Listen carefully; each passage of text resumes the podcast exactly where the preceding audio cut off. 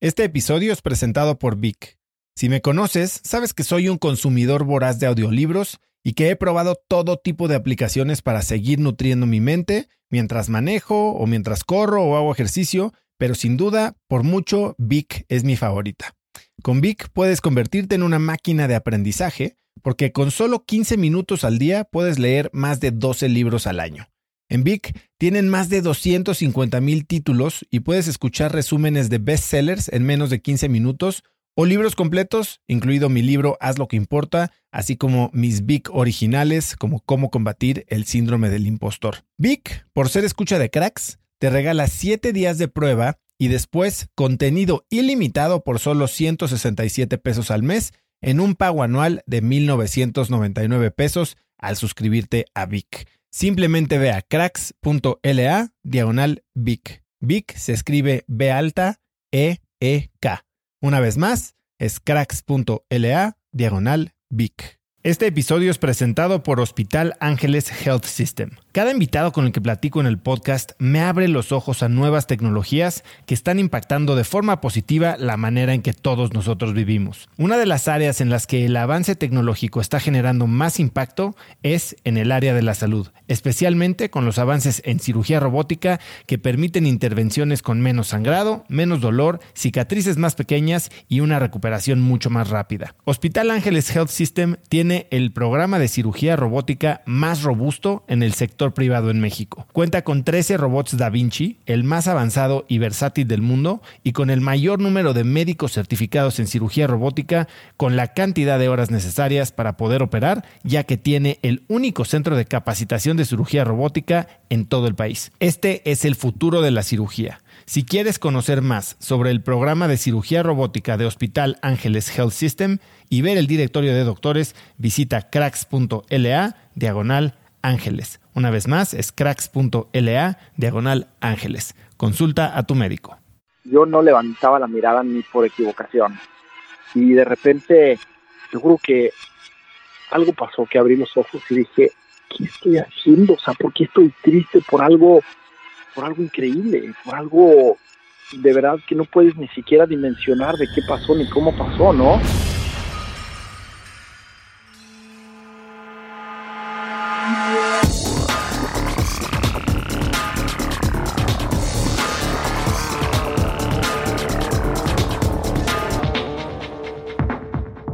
Hola y bienvenidos a un episodio más de Cracks. Yo soy Osotrava y mi trabajo es entrevistar a los mejores en deportes, negocios y tecnología, o cracks, para encontrar las tácticas y hábitos que los hacen exitosos. Lo que busco en este programa es descubrir sus secretos para que gente como tú y yo podamos implementarlos en nuestra vida diaria. El episodio de hoy es una plática con Germán Madrazo. Germán es un emprendedor, conferencista y atleta de alto rendimiento mexicano que saltó a la fama hace un año cuando se convirtió en el primer mexicano en calificar a los Juegos Olímpicos de Invierno en la disciplina de esquí campo traviesa. Tal vez lo recuerdes por su foto en la portada de los mayores periódicos del mundo, siendo cargado en hombros por sus rivales tras terminar su prueba en último lugar. Antes de ser atleta olímpico, Germán destacó en el circuito mundial de triatlón, completando 18 carreras Ironman incluida su participación en el Mundial de Kona en Hawái. La plática de hoy deja un poco al lado lo obvio y se concentra más en lo que pasó antes de las Olimpiadas de Pyeongchang, así como el impacto que tuvo la carrera en la vida de Germán. Muchas de sus respuestas resultan sorprendentes y extremadamente motivadoras. Así que los dejo con esta emotiva plática con Germán Madrazo. Germán, ¿cómo estás? Gracias por estar en el programa. Osvaldo, un placer estar contigo. Muchas gracias a ti por la invitación. Un saludo a todo el auditorio. Hombre, pues buenísimo. La verdad es que desde que vi tu historia hace un año, ahora sí que estamos como a siete días de que se cumple el año de tu carrera en las Olimpiadas, ¿correcto?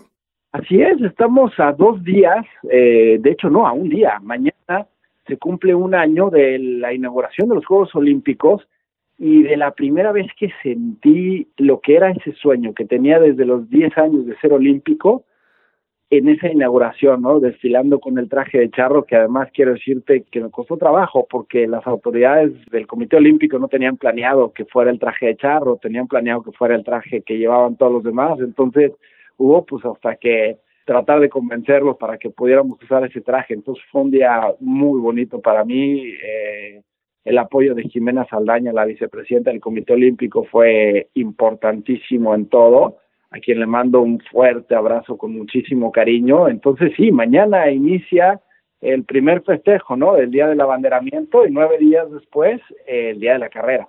Está increíble porque creo que eso nos da la oportunidad de platicar un poco ya con conocimiento de causa, ¿no? Entonces, me estás diciendo que a los 10 años tuviste esa visión de ser atleta olímpico, pero te llevó hasta los 43 llegar. Cuéntame, ¿cómo empieza tu carrera atlética? Sé que eh, tienes muchísimos logros y de lo que he visto, 18 Ironmans, me parece impresionante, pero cuéntame un poco cómo arrancas, cómo es tu niñez o cómo te llega ese gusto por el deporte. Claro, mira, mi niñez eh, arranca con mis padres diciéndome desde un principio que mi obligación número uno es la escuela, mi obligación número dos es hacer un deporte, practicar algo. Entonces, desde chico me metieron, bueno, clases de natación que eran esenciales, ¿no? Más que, más que un deporte era un método de supervivencia, eh, que el mundo estés cerca de una alberca y bueno, pues que sepas qué hacer, ¿no? Entonces empecé a nadar y desde chiquito pues me encantó la natación y mi mamá pues se daba cuenta que si algo me gustaba, si algo me apasionaba de mi día como niño, era ir a nadar. Entonces, pues ahí fuimos progresando al equipo de la escuela, eh, estaba yo en aquel entonces en el Instituto Cumbres, que tenía, tenía un equipo de natación, después de ahí eh, yo quería entrenar más, yo quería echarle más ganas, eh, mamá me inscribió para empezar a nadar en pues la que en aquel entonces era la alberca del, del, Centro Deportivo Olímpico Mexicano, del CEDOM, pero eh, pues nunca pude ni empezar, o creo que sí empecé alguna semana o dos, pero mis padres se mudaban a Querétaro, entonces pues la idea del CEDOM, te digo, vivió muy corto tiempo, y habrá vivido una o dos semanas, porque nos mudamos a vivir a Querétaro, y en Querétaro seguí con la natación.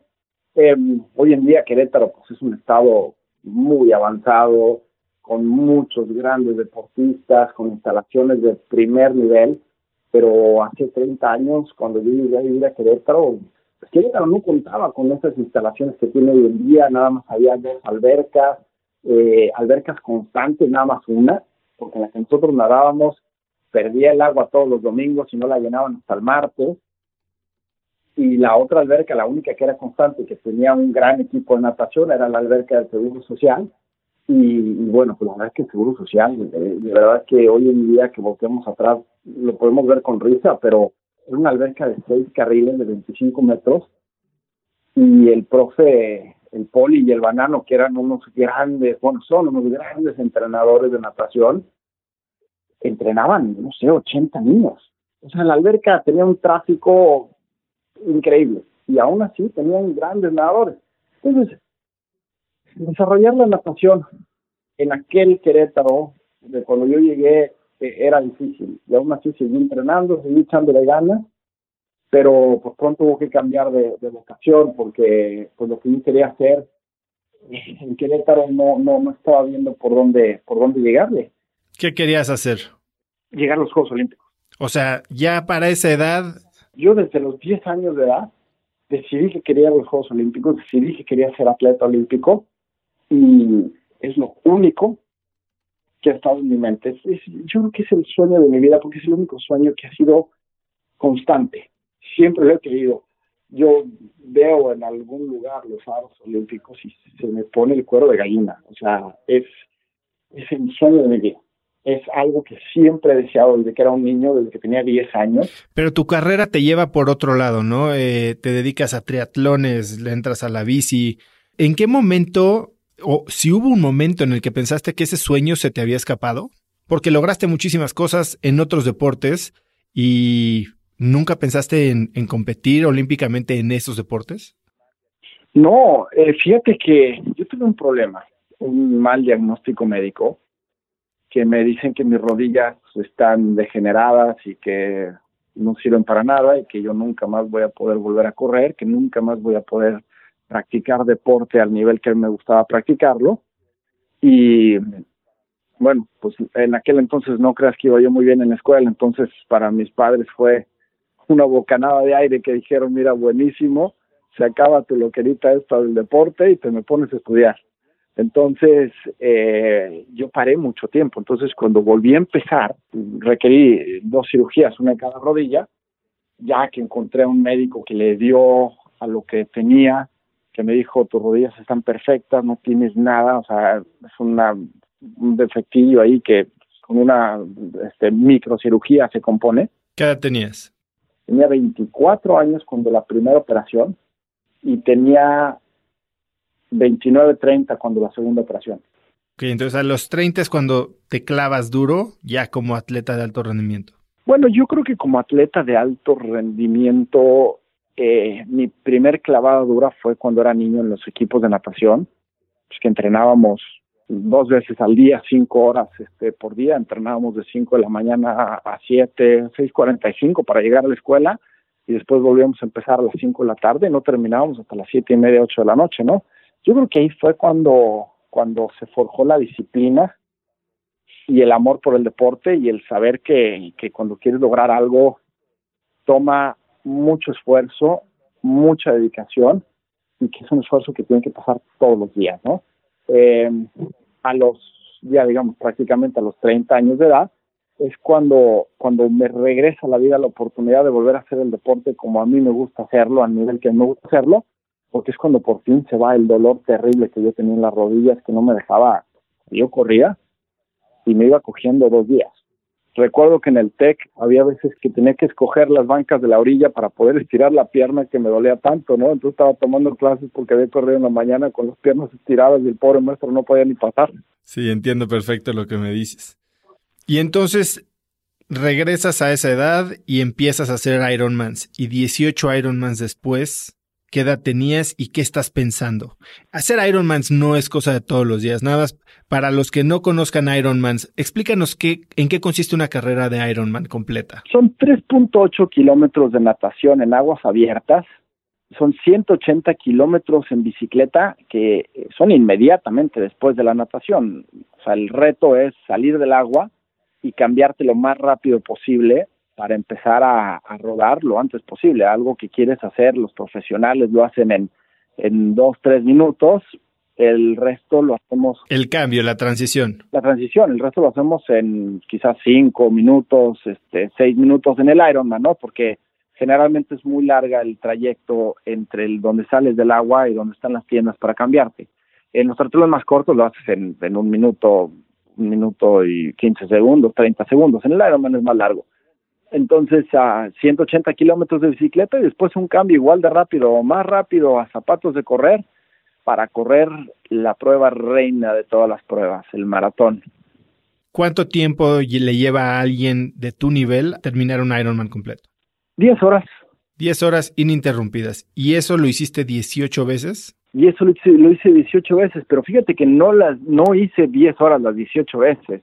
Esta carrera del Ironman también tuvo sus historias este, espectaculares.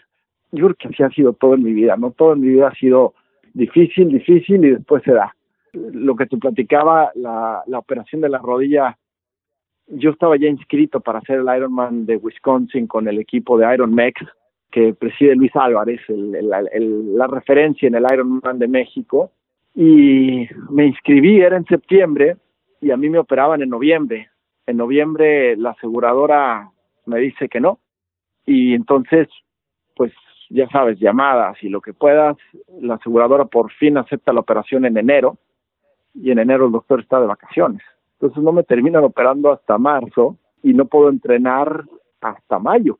Entonces empiezo a entrenar a mayo después de estar sin moverme toda la recuperación de la, de la operación. Entonces, bueno, pues mi primer Ironman no fue ni cercano a lo que yo soñaba que pudiera ser mi primer competencia. Después de eso, eh, otra, pues otra mala fortuna ahí, sabes que tenía una esofagitis terrible, entonces eh, me dice el doctor que, que con una operación se, se, se me cura el reflujo terrible y al ya no de reflujo, pues también se cura la esofagitis. Entonces dije, perfecto, me opero y no, no salí bien de la, de la cirugía, entré en un estado anémico terrible y después en un estado anoréxico. Entonces mi segundo Ironman, bueno, te tuve las fotos y no puedes creer, o sea, era un, era un palillo caminando. Entonces el segundo Ironman es, eh, es anoréxico, el tercero es apenas recuperándote de la anorexia. Entonces fue una, además, eh, bueno, viviendo en, en un lugar fantástico de la República Mexicana, en Tamaulipas, en Soto la Marina, donde no había, no había alberca para entrenar, entonces yo entrenaba en un río. Puse unas boyas ahí para marcar las distancias, que cada vez que crecía el río se llevaban mis boyas y tenía que comprar nuevas o ir a rescatarlas a dos, tres kilómetros, ¿no? Entonces, eh, llegar a ese Ironman eh, o llegar a esos tiempos de 10 horas tomó muchos años de mucho sacrificio y de, y de muchos triunfos personales, porque, porque para mí yo, yo no veo ese periodo de anorexia que fue durísimo, con una depresión horrible, con muchísimos problemas, este, todos los problemas que trae una depresión tan, tan fuerte, ¿no? Eh, y una enfermedad tan, tan fea. De verdad es que si hay algo que, que yo lucho y que yo trato de inculcarle a la gente con la que hablo es que cuiden su cuerpo, que respeten su cuerpo y que pues, si te tocó que tus huesos sean un poquito más pesados que los de otro, no quieras pesar lo que pesa el otro porque cuando te obsesionas con ese tema, especialmente con las mujeres que acaban de tener bebés, que son mamás, que quieren regresar a su peso de antes, no decirles que son muy guapas, que no tienen por qué pesar lo que pesaban cuando tenían 15 años y que, que quieran su cuerpo y que, hagan ejercicio y se cuiden, pero en su nueva realidad, ¿no? De que son mamás, de que su cuerpo cambia un poquitín, porque si no, lo que te lleva es a estos problemas de anorexia, son unos laberintos sin salida, son unas espirales verticales de caída libre horribles, ¿no? Entonces, para mí, vencer esto, pues más que algo malo, fue algo bueno, ¿no? Que me enseñó a, me enseñó de mí, me enseñó a cuidarme mejor, me enseñó a vencer retos, me enseñó a no darme por vencido y, el camino del Ironman a llegar a participar en el campeonato del mundo de, de Kona, de Hawái, fue un camino de verdad lleno de trabas, lleno de, lleno de oportunidades para crecer. Me imagino, ¿no? Kona, tengo amigos que lo han hecho, tengo amigos que se han quedado en el camino, tengo amigos que han llegado y no han terminado la carrera, que imagino debe ser muy duro, muy frustrante. Para ti, ¿cuál recuerdas que haya sido el momento en el que más te costó o en el que más tuviste que empujarte en toda esta carrera de 18 Ironmans? Definitivamente Ironman Lake Tahoe en 2013, una verdadera pesadilla. Eh, algunos mexicanos ahí con, que, con los que compartí, que estén escuchándonos ahorita, recordarán, nos metimos al agua a menos un grado centígrados eh, generalmente, pues, te, sabes, este, cuando estás caminando en la playa para entrar al agua, pues ya vas descalzo. Sabía que estaba frío, pero jamás me imaginé que la, que la arena estuviera congelada. Entonces, la arena tenía cristales de hielo que los pisabas se rompían y te cortaban los pies. Entonces yo entré al, al, al agua con los pies sangrando, cortados por, por, por el hielo. Eh, además los pies congelados, el agua estaba helada, bueno, helada, pero deliciosa, porque la verdad se hacía tanto frío afuera que el agua se sentía muy rica. Salir, empezar la bicicleta, y es que la bicicleta va generando aire. Entonces, ya no es la sensación térmica del aire que está soplando naturalmente, sino es la sensación térmica del aire que te está soplando tú al ir descubierto avanzando en una bicicleta. Yo sentía como que se me estaban eh, así clavando clavos así en las piernas y, y Entiende que yo entrenaba en, Soto la Marina, en Tamaulipas. Bueno, ya para el 2013 ya estaba en McAllen, Texas, que por el caso es lo peor, o sea, es peor, porque si en Soto la Marina hacía un calor endemoniado, aquí hace poquito más calor que en Soto la Marina. Entonces, imagínate, estás tú entrenando a 42, 40 grados centígrados todo el verano y de repente llegas y de sopetón a tener que estar pedaleando a menos un grado, a cero grados, las piernas se acalambraban, o sea, era increíble, yo quería dar un pedazo en la bicicleta y me acuerdo que era parar a rezar, a decir, no, no, por favor, calambre, no. Pasabas por un hotel y me acuerdo que la gente se paraba y se frenaba, se metía. Y decía, ay, si me meto y les pido que me presten ahí su, su, su, ya sabes, la recepción, un cafecito tantito, ¿no? Pero, pero no, pues no, nunca, nunca paré y fue, cada vuelta, cada, cada lugar que pasabas era lo mismo, ¿no? O sea, pensar, decía, bueno, es que esto no rajarse, nomás es, nomás es parar tantitito para, para recuperarme, para poder terminar. eh, fue algo, fue algo durísimo. Terminar esa carrera fue verdaderamente algo, algo, algo, algo épico. Y luego, oye, increíble porque empiezo a correr y pues como corredor, pues dije, bueno, ya llegué a lo mío, ya llegué a mi fuerte. Entonces empiezas a correr y, me quito la chamarra porque dije, bueno, pues corriendo me da calor, ¿no? Y claro, me empezó a dar calor porque iba corriendo duro, pero después que te empieza a pasar factura el cuerpo de la bicicleta, de la natación, del frío, de la exposición al frío, y empiezas a bajar el paso y empiezas a correr más despacito y empieza otra vez el friazazazo en la noche y yo sin chamarra, yo decía, bueno, Dios mío, si le atino a una el día de hoy va a ser un milagro. Y bueno, pues hasta cruzar la meta, ¿no? Qué impresión. Y ahora terminas este ciclo, te topas con un artículo de Alfredo Gorraes. ¿Por qué nunca aplicaste o por qué nunca trataste de calificar a las Olimpiadas en tu deporte? Bueno, mira, lo que te platicaba en un principio, cuando yo vuelvo al deporte a los 30 años, sí es tardísimo para empezar. El nivel del triatlón en México es muy alto, tenemos grandes triatletas, o sea, en verdad, grandes triatletas. Es decir, no hemos tenido una medalla olímpica en triatlón, pero sí hemos tenido campeonatos del mundo, hemos tenido, de verdad que tenemos grandes triatletas en México. Y, y bueno, pues imagínate empezar y tratar de competir contra el Toro Rosas, que ya era profesional desde los 18, cuando yo venía cojeando con el dolor de rodilla, él ya estaba ganando las categorías profesionales.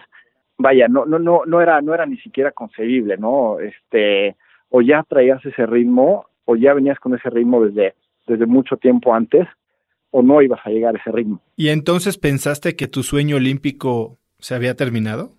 Fíjate que sí lo llegué a pensar, pero también llegué a pensar eh, que dije, oye, pues ahí vienen las aguas abiertas, 10 kilómetros, o sea, yo no era tan rápido en el agua, pero yo ciertamente era el que más aguantaba, o sea, y en todos los lugares donde me paraba era muy común que entrenando fuera yo el que el que mejor aguantaba las cargas de entrenamiento, entonces por ahí dije, oye, pues el sueño de que de que a lo mejor en aguas abiertas pudiera haber una oportunidad, pero bueno, sí fue difícil tratar de entrenar a ese nivel estando en, en Tamaulipas, no por Tamaulipas, sino por el, el, lugar en el que vivía que era muy chico, o sea, sí es un lugar privilegiado, digo, a los que han tenido la oportunidad de ir a la pesca Tamaulipas sabrán de qué hablo, es un lugar con una belleza sin igual, pero vaya, es, es, una población chica, en la que te digo, no hay albercas, y aunque quieras tratar de entrenar todo en aguas abiertas, pues llega un momento en el que llueve, llega un momento en el que se crecen las aguas, llegan momentos en el que en el que no puedes entrenar, ¿no? Entonces, eh, pues mi, mi, mi sueño de, de intentarlo en aguas abiertas, pues se vio frustrado muy pronto por no tener los recursos para entrenar, ¿no? Eh, y recursos no me refiero tanto a materiales, sino a la alberca, estaba a una hora y cuarto manejando de la alberca más cercana. Entonces, no, no te creas, o sea, sí lo volví a pensar y sí dije, a ver si va por aquí. Y se me ocurrieron, vaya, varias cosas que quería intentar, pero de alguna forma se te ocurren pero es difícil porque también llevas muy encaminado en el Ironman, llevas muy encaminado en, en los maratones y de repente dices, bueno, pues si no pasara este que es el sueño de mi vida, como quiera que sea, estoy cumpliendo otros sueños. Otros sueños, estoy haciendo cosas muy padres, cosas también extraordinarias, que bueno, si se puede decir que sirven de premio de consolación, pues así estaba haciendo también, ¿no? O sea, ya ese era el diálogo en tu cabeza. Sí, sí veías un plan B con el que estabas contento. No, contento no, contento, nada contento. O sea, sí veía un plan B, como decir, bueno, ¿cuál sería el siguiente gran reto? Decía, bueno, pues me voy a subir al Monte Everest, o sea, no hay de otra. ¿Eso lo pensaste? Sí, claro, y además que yo siempre he tenido una pasión por las montañas, este, digo, de nuevo, nunca he vivido cerca de una, entonces nunca he tenido oportunidad de entrenar en ese, en ese ámbito, pero bueno, la pasión siempre ha estado, ¿no? Y el gusto siempre ha estado, y cada vez que he ido Colorado, pues me subo a Long Peak, eh, en, en, México, pues digo, en alguna ocasión ahí eh, busqué la forma para que subiéramos al, bueno, al Nevado de Toluca es un poco fácil subirlo, por eso lo subimos, este, al Pico de Orizaba está más difícil, pero siempre he tenido esa, esa curiosidad, entonces yo dije, bueno, pues ni modo, o sea, el plan B, si tuviera que haber un plan B, pues va a ser el, el pues va a ser el Everest o alguna otra cosa, porque no me voy a quedar así, ¿no? Entonces, conforme nunca. Cuéntame del día en el que se abrió esta puerta, en el que viste las Olimpiadas otra vez a tu alcance. Bueno, o sea, te voy a ser franco. Eso no fue hasta, hasta el 22 de enero del 2018 que califiqué. Porque así como al alcance, no crees que nunca lo vi. O sea, después de que has batallado toda tu vida por algo, eh, dices, esta no me la creo hasta que no, hasta que no sea realidad. Es más, eh, seguro que yo, es más, yo ni siquiera festejé, yo ni siquiera le dije a nadie que había calificado hasta que no vi que, que el Comité Olímpico Mexicano habían aceptado mi invitación a los Juegos Olímpicos. Invitación me refiero a que tú calificas, rectifican tu calificación, pero después el Comité Olímpico Mexicano tiene que decir, ok, calificó, lo llevo. Porque el Comité Olímpico Mexicano puede decir, uh, calificó, pero no lo voy a llevar. Ahora, este proceso de calificación debe de haber sido también complicado, ¿no? Eh, o sea, no sé, en las mismas Olimpiadas de Corea hace un año se dio el caso de una americana, Elizabeth Sweeney, en el esquí de medio tubo. ¿La conoces? Sí, sí, sí, claro.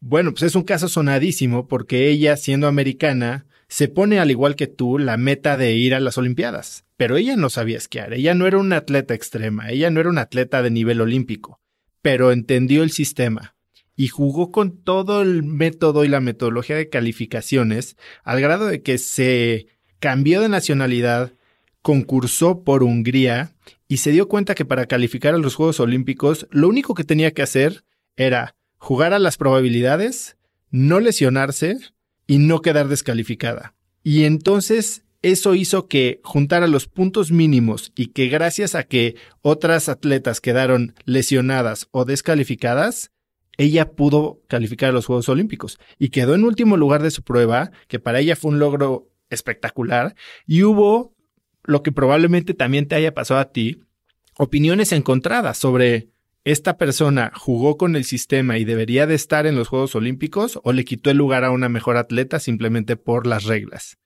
No, fíjate que en mi caso, o sea, claro que hubo críticas, y una crítica que me da una risa tremenda porque ahora este, he hecho una muy bonita amistad con, con Saúl, un, un, revista mexicano que además es, buenísimo y que escucha eh, un comentario de Carlos Hermosillo diciendo que cualquiera lo hubiera podido hacer, que él estaba pensando hacerlo en remo, que remo estaría facilísimo. Y dice Saúl, ¿cómo quisiera ver a Carlos Hermosillo subido en un kayak, volteándose, o sea, no pudiendo ni siquiera mantenerse a flote? Este, por lo duro que es el remo, ¿no? Entonces, no, no, este deporte eh, es tan duro y, de verdad, es, este sí es un esfuerzo físico extremo, o sea, pero extremo te estoy diciendo de que no puedes respirar, o sea, de que terminas la carrera y te estás ahogando. Es, la prueba es 15 kilómetros libre. Eh, bueno, espérame, la prueba es 15 kilómetros.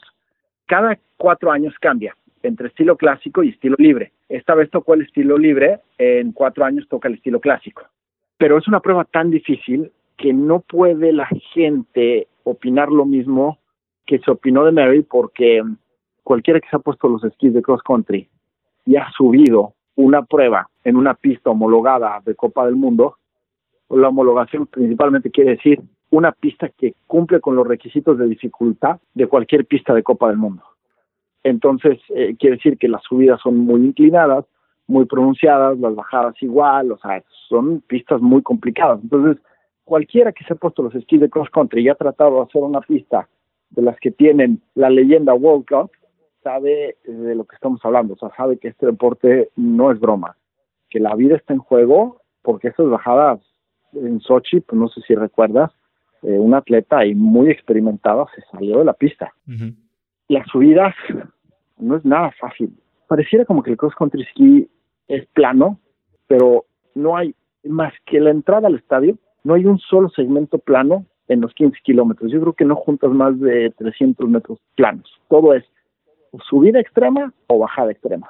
Y la pista de Pyeongchang, créeme que estaba particularmente difícil en cuanto a las subidas. No, bueno, yo nada más de pensar en ese deporte, a mí me encanta esquiar en nieve y si le preguntas a mi esposa, bueno, nada más de pensar en que nos toca un catwalk y hay que darle para llegar a la otra bajadita, eso es una pesadilla nada más en sí. Ahora, dedicarte a eso como profesional se me hace impensable. No, claro, y ahí es donde yo encontré mi amor, ¿no? Porque el esfuerzo físico, ese, ese, ese kilómetro antes de la meta en el que ya duele todo, en el que ya nada funciona, en el que es el dolor es absoluto, pero también la satisfacción de ya casi llegar también lo es, en el que entras en un estado subconsciente, en un estado no sé cómo decirlo, pero es un estado en el que estás en tu cuerpo, pero no estás, porque duele tanto que empiezas como a, a, vivir en un, como en una realidad alterna a la que está viviendo tu cuerpo en el dolor, y, y es ese punto en el que pues la mayoría de los deportistas que nos gusta esto vivimos, o sea, vivimos por ese momento, vivimos para vivir. Justo te iba a preguntar, este es un dolor, porque es una prueba que dura ¿cuánto? Menos de una hora. Sí, menos de una hora. Y tú estás acostumbrado a pruebas de 10 horas. ¿Ya habías sentido esta intensidad de dolor antes? No, claro, porque acuérdate que mi amor es, es la carrera. O sea, el Ironman para mí, y con todo respeto a mis amigos ciclistas, para mí el Ironman es la forma de conectar mis dos amores, que es el nado de aguas abiertas y el maratón. esos son los dos amores de mi vida. Esas son las cosas que a mí me apasionan más, que a mí me hacen sentirme más feliz. Bueno, ahora con el cross country ski, ¿no? Pero, pero son las cosas que más felices me hacen sentir. Entonces, eh, yo como corredor, tú no corres un maratón cada fin de semana, pero donde te atraviesen un 10K, un 5K o un 21K, o sea, te lo echas cuando puedes y el dolor de un, de un 10K corriendo es extremo. Este, yo creo que la prueba que más duele, ¿no? El, el, el 5K duele mucho, pero acaba pronto. El 10K duele mucho y nunca y no acaba nunca. Siento que el medio maratón duele mucho, pero lo... Ya te administras más. Tienes una oportunidadcita como de administrarte, como de agarrar un pedacito cómodo. En el, en el 10K no, no, no, no agarras como, o sea, no agarras comodidad más que no sé, antes de empezar, ¿no? Cuando estás a punto de, de, de, que den el, el, el, pistolazo de salida. Entonces sí, no, no, no, era un dolor el que no estaba entrenado para él, pero que ciertamente no me era ajeno y que además pruebas que me encanta, ¿no? Correr 10 kilómetros este, en calle me fascina. 5 kilómetros no tanto, te soy franco, porque yo nunca he tenido velocidad, yo nunca he sido rápido. Entonces, eh, a mí el 10K me, me, me viene mucho mejor me estás hablando de tu entrenamiento. Bueno, tú aprendiste a esquiar prácticamente un año antes de los Juegos Olímpicos y tuviste que aprender un deporte nuevo en condiciones extremas y, como me has dicho, con muchas dificultades. ¿no? Cuéntame un poco cómo fue tu proceso de preparación, dónde encontraste el apoyo. Entiendo que tuviste ahí ciertos compañeros que te ayudaron a seguir y que hicieron casi casi que una hermandad en la que los dos sufrían al parejo, ¿no? Claro, mira, te contesto la pregunta, pero antes de contestarla, déjame te contesto la anterior, que nos desviamos y no te la contesté. El cross country ski empieza justo cuando mis hijos, que son triapes, acaban de nacer. Estamos platicando eh, y Alfredo Gorraes, eh, otros amigos estaban criticando a la gente que corre y sus posts en Facebook que, que decían, bueno, se sienten mucho porque corrieron cinco kilómetros y les dan una medalla, pues qué, qué, qué mérito tiene eso, ¿no? Entonces, pues uno como corredor se empieza a enojar, se empieza a enojar porque tú sabes que tiene un gran mérito, y tú sabes que, oye, hay gente, desde gente con autismo, desde gente con problemas de tiroides y que, y que están en un, en un, en un estado de obesidad que no es una opción, no es, no es algo que ellos elijan, no es que ellos coman mal, sino que simplemente su cuerpo no les responde. Si su cuerpo respondiera a cómo ellos se cuidan, entrenan y comen, serían delgadísimos. Entonces, que alguien critique a un corredor sin saber lo que ha pasado ese corredor, pues a mí me, pareció muy molesto. Entonces, Alfredo ahí, en, eh, que es un gran conciliador, además de un gran amigo, es este es, político natural, ¿no? De, de, conciliar, de que, pues me dijo, no, mira, eh, si quieres hacer algo, algo extraordinario, pues a ver, impresioname, haz, haz un deporte, el deporte más duro que hay. ¿Cuál Me dijo, te voy a mandar un artículo, vas a ver, esto sí es deporte. Me, me manda un artículo y me dice, ahora sí, a ver qué piensas. Y me manda este artículo del cross country ski. Yo tenía 40 años de edad. O sea, yo nunca había escuchado hablar del cross country ski. Nunca lo había visto que me llama la atención porque siendo un fanático de las Olimpiadas de invierno, nunca había visto el cross country ski. Entonces me, me manda Alfredo este artículo, lo empiezo a leer y quedo cautivado. Entonces yo le hablo a Alfredo y le digo, Alfredo, tengo que empezar a hacer este deporte ya. ¿Qué fue lo que te cautivó de ese artículo? Dos cosas. ¿Te acuerdas cuál fue la frase que te dijiste, esto es para mí? Sí, dos cosas. Eh, busco el artículo y te lo mando para que lo leas pero la que escribe el artículo dice, empieza diciendo que ella había intentado esquiar una vuelta del recorrido de Sochi. Eran 2.5 kilómetros, que en el caso de las mujeres lo hacían cuatro veces y los hombres seis veces. Y que después de, de esquiar esos 2.5 kilómetros, había quedado tan adolorida del cuerpo, de los músculos, de todo, que no se había podido parar de la cama en tres días. Que decía que cómo puede ser posible que la gente disfrute este deporte que es puro dolor, que no tiene nada de, gozar, de, que este deporte es un martirio, que, que no, eh, eh, inclusive eh, un comentario que yo no sé si era como una nota al calce, porque luego que lo he vuelto a leer no lo encuentro, o yo no sé si lo escribió dos veces y uno lo editó, pero en uno de los artículos, en una de las notas al calce, yo recuerdo haber leído que ella tenía miedo de que no se le quitara el dolor y la fueron a regresar, le fueron a quitar las credenciales de prensa porque no estaba haciendo nada, ¿no? Eh, entonces, cuando yo leí eso, dije, wow, ¿qué es más duro que el Ironman? ¿Qué es más duro que el deporte que yo practico de, del trail running, de, de ir a correr 80 kilómetros en las montañas en Colorado, ¿no? ¿no? No creo que haya nada más, más duro que esto. Leer eso, decía yo, wow. Y después el artículo seguía hablando de, de, pues de las grandes proezas del esquí, hablaba de Roberto Cancelén, que había calificado a Juegos Olímpicos representando a Perú, de Tucker Murphy, hablaba de, de, de Fred, un keniano que había eh, participado hacia 10 años antes de, de, de, esta edición, 8 años antes de la edición de, de Sochi, donde escribía ella. Yo leer eso dije, bueno, o sea, si ya me había enamorado del deporte en el primer párrafo en el que lo describía como la cosa más brutal y más dura que puede existir, ya a la hora que me empieza a decir que hay un peruano, que hay un bermudense, que hay un keniata, dije, yo tengo que practicar este deporte sí o sí, ¿qué tal que se puede? Dije, vamos a ver cómo andan los mexicanos. Ahí fue donde se abrió la ventana, porque cuando dije, vamos a ver cómo andan los mexicanos, le pongo en Google lista de, bueno, son mexicanos de cross country ski, y me aparece un mexicano de apellido, de apellido Álvarez en 1996. Dije, oye, espera tantito. No hay. O sea, eso es hace 30 años.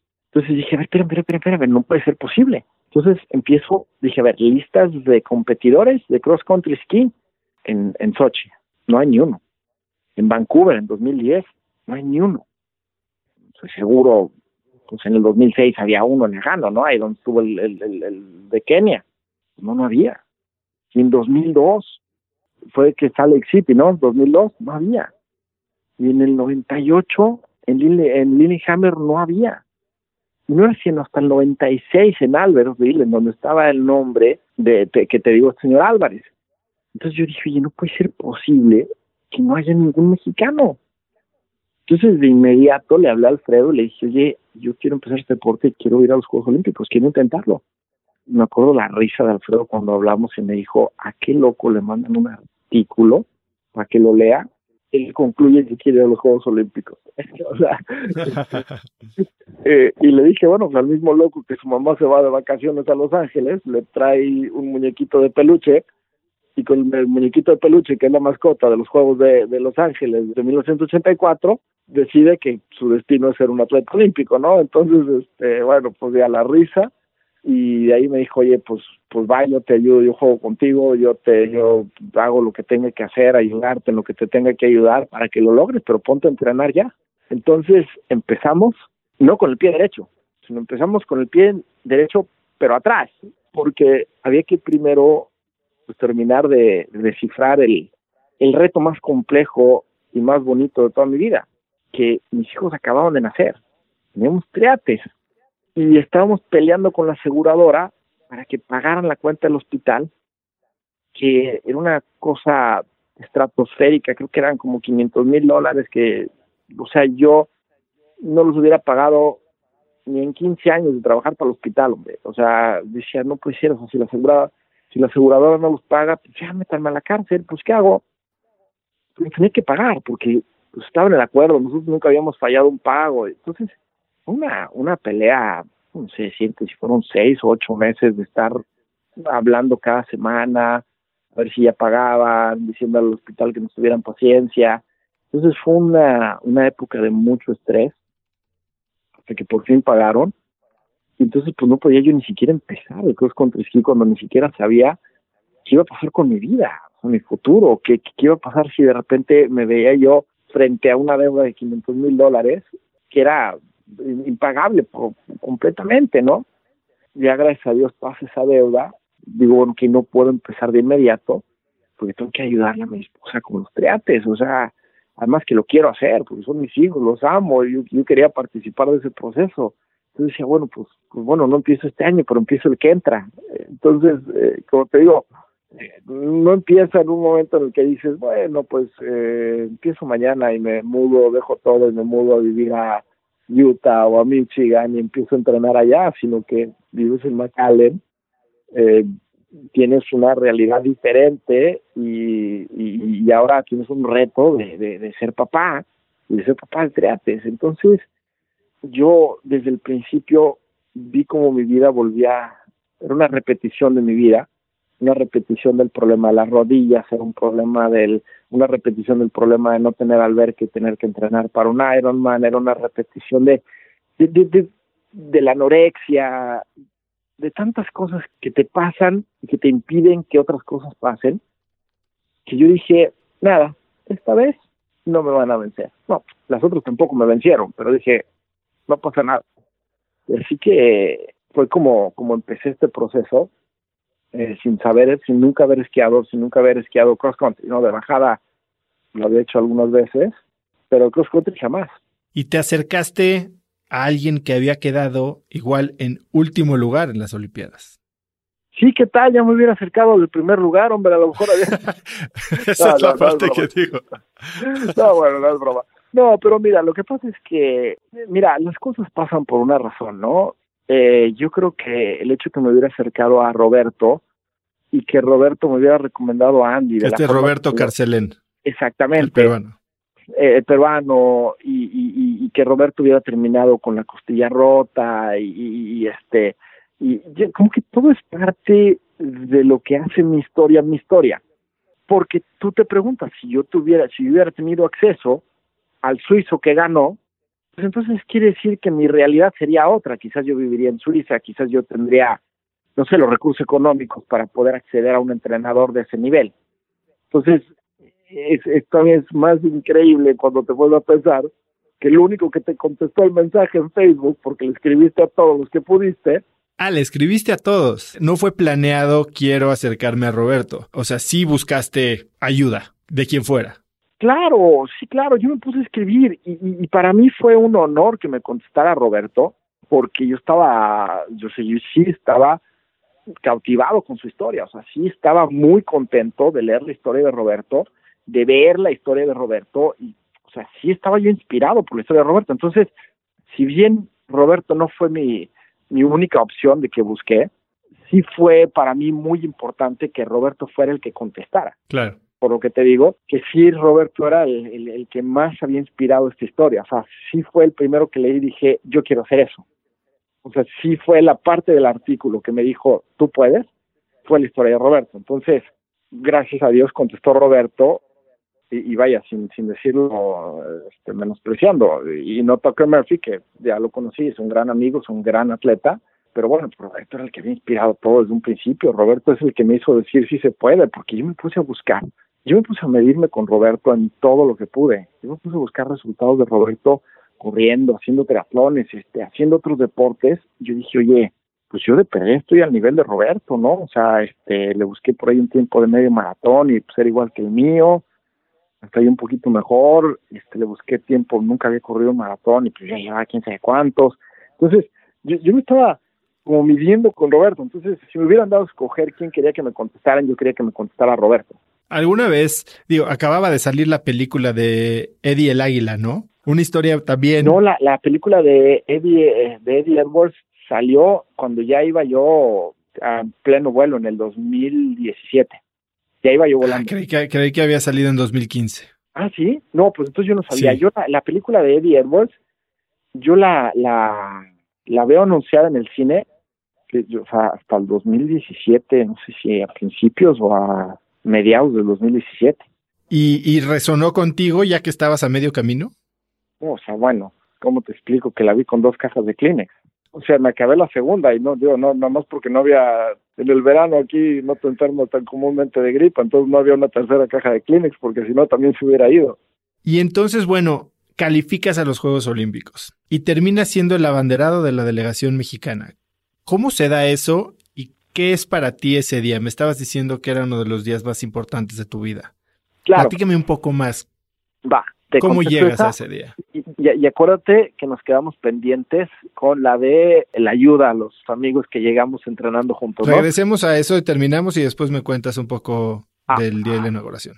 Buenísimo, no, pues mira, empiezo el, el proceso solo con Andy, una cosa muy padre porque yo no sé si Andy lo hizo planeado o sin planear, pero el primero me dice, yo no te puedo entrenar, discúlpame, estás muy grande y no no puedo, la verdad no no no, puedo entrenarte. Entonces, pues para mí fue como un balde de agua fría que Andy me dijera eso. Y dije, bueno, pues ni modo, pues plan B o plan C o a ver qué hago, ¿no? Entonces después a los a los pocos días me vuelve a hablar Andy para decirme que, que bueno, que ya lo había pensado bien y que si lo acompañaba manejando de Michigan a Utah, en el camino me enseñaba a esquiar y me y pues veía a ver si si me veía alguna posibilidad de calificar, ¿no? Entonces, claro que me voy, y creo que en el camino no entrenamos nada, o sea, lo único que hicimos fue manejar como tres días.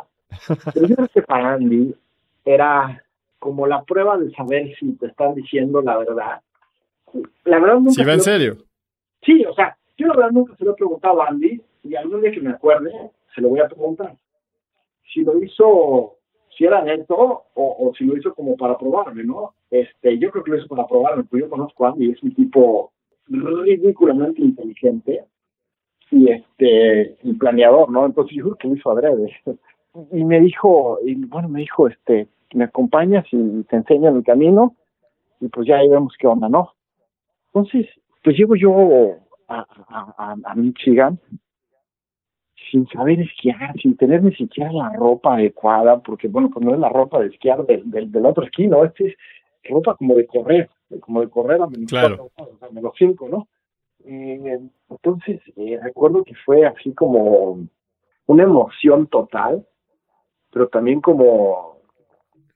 Sí, es tan, tan especial ese sentimiento de ese día que, que, es, que, es, que es indescriptible, como decir, este es el inicio del resto de mi vida, pero no sé a dónde me va a llevar el resto de mi vida, no sé a dónde voy a, a dónde voy a ir, no sé a dónde voy a llegar. Eh, lo que tú me decías hace rato, después de que, de que había intentado tanto por tantas avenidas y por ninguna se había logrado, pues yo sabía que intentar esta avenida lo más probable es que ni siquiera fuera a pasar. O yo no lo veía como, como, ah, seguro aquí voy a calificar, seguro ahora sí voy a ser olímpico, sino yo lo veía como, pues vamos a echarle ganas, pero pues las probabilidades son tan bajas como lo han sido toda la vida, ¿no? Lo que pasa es que, decía el Chapulín Colorado, no contaban con la astucia traía yo varios elementos a mi favor. Mi abuelo pasaba muchísimo tiempo en Acapulco y cuando íbamos a visitar a mi abuelo Acapulco, practicábamos el esquí en agua, que requiere de muchísimo equilibrio. Entonces, yo toda la vida he tenido muy buen equilibrio, que se necesita en el esquí de, en el esquí de fondo.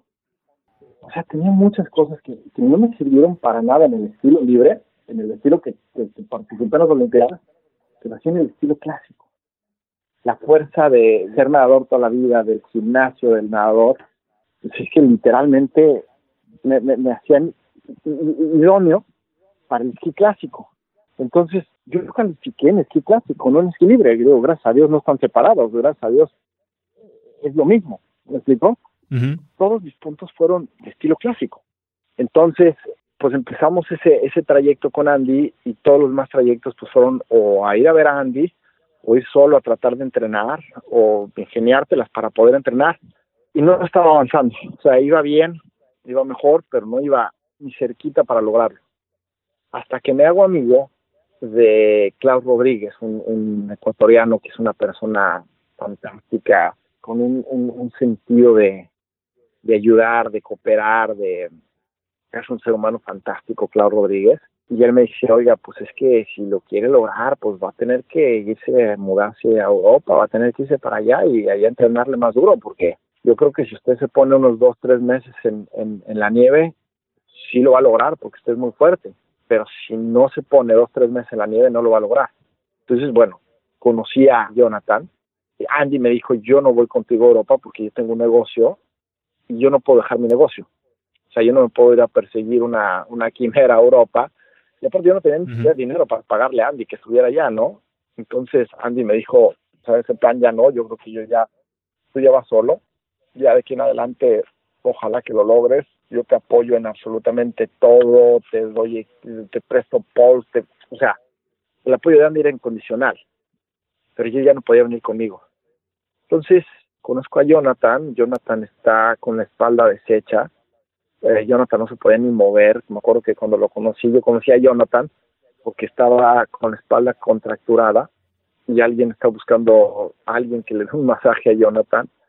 Y, y yo, bueno, pues en mis años de, de, correr, con un keniano muy amigo mío que hoy en día vive en Monterrey, pues él me daba masajes para poder seguir corriendo y de repente volteaba y me decía, pues espero que hayas entendido lo que te hice porque ahora ahora yo no puedo ni caminar del dolor. Entonces yo le daba un masaje en las piernas a él y entonces aprendí. Entonces, eh, cuando vi a John así de mal, que de verdad estaba mal, tirado en el piso porque la cama suave le incrementaba el dolor de la espalda. dije, no, pues a ver, yo te ayudo. Entonces, como Dios me dio a entender, le, lo traté de ayudar.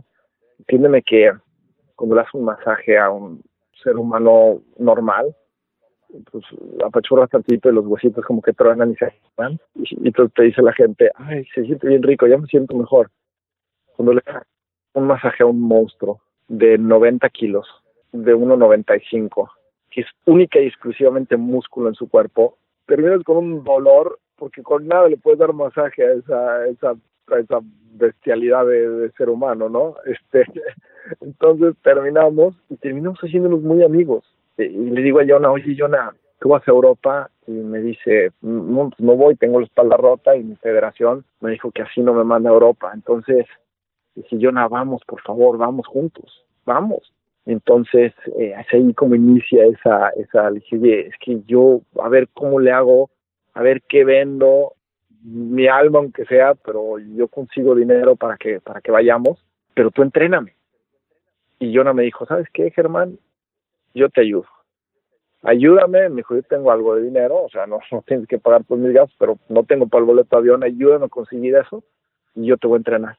Y en ese momento conocemos a Pita y Pita decide unirse al plan, pero decide unirse al plan al estilo de Pita, que voltea a Pita y dice, pues yo no tengo para nada más, pero yo ya tengo dónde quedarme, tengo un departamento pagado y se pueden venir a vivir conmigo. Entonces, pues ya teníamos solucionado el hospedaje, que era la otra parte más cara, pero no nos conocíamos. O sea, no nos conocíamos, no, no, no, no, no teníamos idea quién era el uno, el otro, el, el otro. O sea, digamos literal a conocernos a Europa y a formar una, un equipo en el que Jonah nos ponía todos los días a encerar esquís, nos enseñó a encerar esquís a la perfección. Todos los días este, entrenábamos suena como exagerado que eran cuatro sesiones de, de, de, entrenamiento al día, pero es que es que eran, o sea, porque era un calentamiento en la mañana corriendo, después el desayuno, luego dos horas de esquí, luego la comida, luego dos horas de esquí, luego en la noche pues siempre algo de gimnasio, ¿no? Entonces era una, cantidad de entrenamiento brutal que solamente funcionaba porque nosotros funcionamos como equipo. Es decir, llegabas a entrenar y alguien ya había cocinado la comida volvías a llegar a entrenar y alguien ya había cocinado la cena. Y como ya habías comido lo que habían cocinado los otros. Sí, a falta de este sistema de apoyo, digamos, profesional o patrocinado, ustedes mismos estaban ayudándose a avanzar ¿no? y, a, y a sobrevivir. Claro, claro, y es, y es increíble porque, porque a mí me ha tocado viajar con gente, a mí me ha tocado entrenar con gente, y a mí me ha tocado pues vaya, que literal tienes que estar eh, diciéndole a la gente, oye, te toca lavar los platos, mano, no, no fregues, no, no, no dejes ese relajo ahí, ¿no?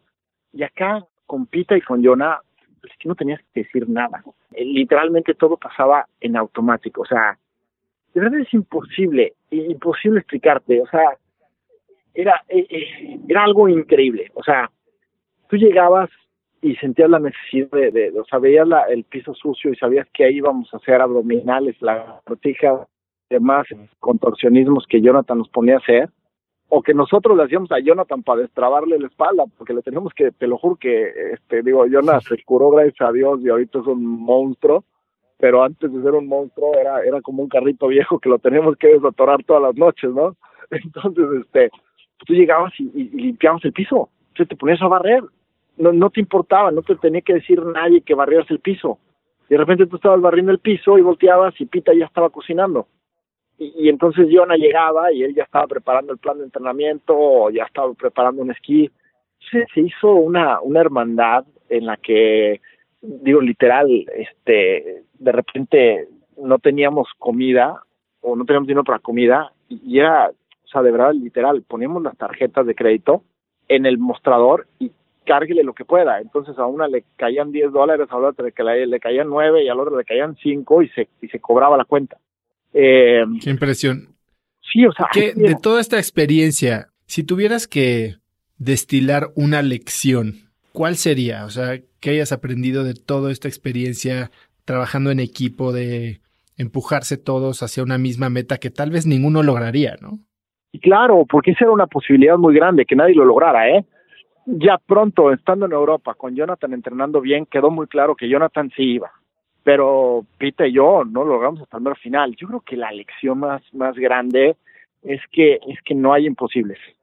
Es que no hay, de verdad no hay nada que no puedas lograr si te dedicas en cuerpo y alma. Y ojo, te contesto una pregunta que no me has hecho. Te digo yo, no hay nada que no puedas lograr si estás dispuesto a ponerle el trabajo, el empeño, las ganas para lograrlo. Entonces tú me puedes preguntar, y si no lo hubieras logrado, es que si no lo hubiera logrado como quiera, lo hubiera logrado. Porque lo que vivimos como hermanos, lo que vivimos como seres humanos, lo que hicimos trabajando juntos, los lugares en los que estuvimos, ya era un éxito. me dicen, ¿qué representa para ti esa imagen de la meta?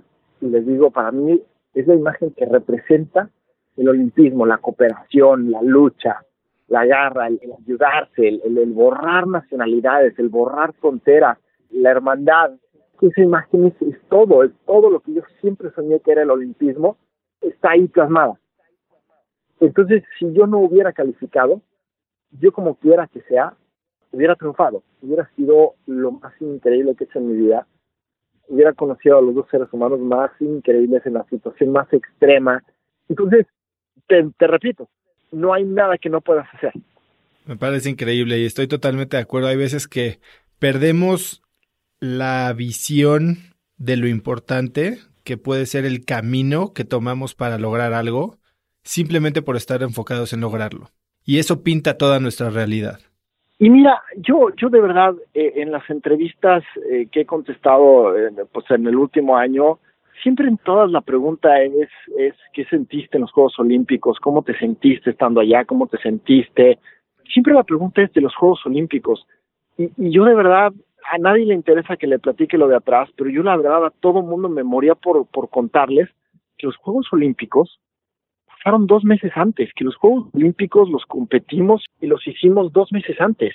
Pero es que es difícil porque porque a la gente le interesa la historia de lo que es importante. La gente dice, no, no, espérame, yo sé que tienes un asador muy bonito y cocinaste la carne, pero, o sea, ¿está buena la carne, sí o no? Ya todo lo demás que hiciste, que lo prendiste, que pusiste la música, los amigos que estuviste, con, ya sabes, eso ya no importó. Tú dices, ¿cómo puede ser posible? Llevamos tres horas conviviendo, eso es lo que estoy disfrutando, y tú te estás concentrando nada más en partir el pedazo, que es irrelevante porque esto en realidad lo que hizo ese pedazo es provocar la convivencia que acabas de tener. Entonces yo me moría de ganas de platicarle a todo el mundo lo que había sido la experiencia más increíble de mi vida, la hermandad más increíble de mi vida y el olimpismo que se vivió en esos dos meses encerrados en cuartuchos de hotel, en, en departamentitos llenos de piojos y de saber qué tantas cosas. O sea, un día que les robamos un, un chocolate a pita que dejó encima de su almohada, pero el, pero el, el menso lo llevaba escondiendo como dos semanas. Y entonces en un momento en el que está empacando la maleta, porque nos dejó esa noche, él tenía, él, él quería hacer otra competencia que no queríamos hacer Jonathan y no es que no quisiéramos, no teníamos nosotros esa posibilidad y él consiguió a alguien que le patrocinara ese boleto y decidió volar.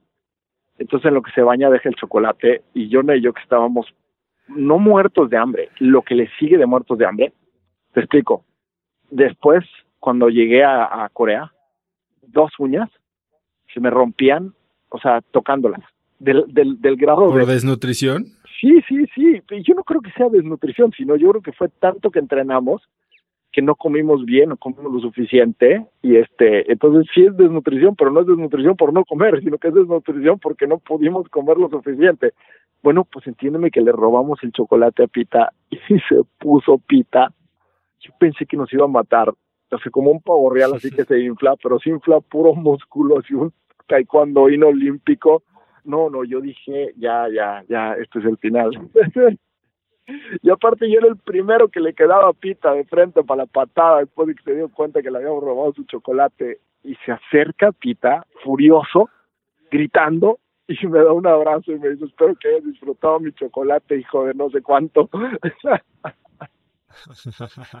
y, y entonces te digo, esa es la parte que poca gente se toma el tiempo de preguntar y, y esa es la parte en la que, por eso te digo que no había forma de fracasar aún y no calificando, no había forma de fracasar. Ya estábamos viviendo lo que es el olimpismo, ya estábamos viviendo esa hermandad. Tres naciones diferentes. perfecto. Tres naciones diferentes, tres religiones diferentes, tres hombres que jamás se habían conocido, tres. Es que de verdad. Y, y, ahí no le estás contando, o sea, que, que, no estaba con nosotros Claudio Rodríguez, no estaba con nosotros Kiko en LAM, no estaban con nosotros otros tantos que también eran grandes amigos, que estaban preocupados por nosotros, que estaban constantemente mensajeándonos y preguntándonos cómo íbamos, este, cómo, ya sabes. Entonces, este, Sebastián, eh, vaya, esas fueron las Olimpiadas. O sea, lo que pasó ya en Pyeongchang fue una semana muy bonita, dos semanas muy bonitas, pero que son así como el, el resumen final de, digo dos meses, pero son, son en realidad tres meses, tres meses extraordinarios. Ahora, la tuya y a lo largo de toda tu carrera atlética ha sido una vida de de sufrimiento, de retos. Has logrado lo que te has propuesto, pero no te ha sido fácil. O sea, de todo lo que me estás diciendo, has, has tenido que arreglártelas, ingeniártelas, sufrirla para llegar a donde has querido llegar. Esta determinación, siempre fuiste una persona así, obstinada. A, ver, a mí me gusta, yo soy emprendedor y hay muchos días que la verdad crees que no vas a salir del túnel y lo que yo pienso es que hay simplemente una diferencia entre el necio y el perseverante. ¿Y tú sabes cuál es esa diferencia?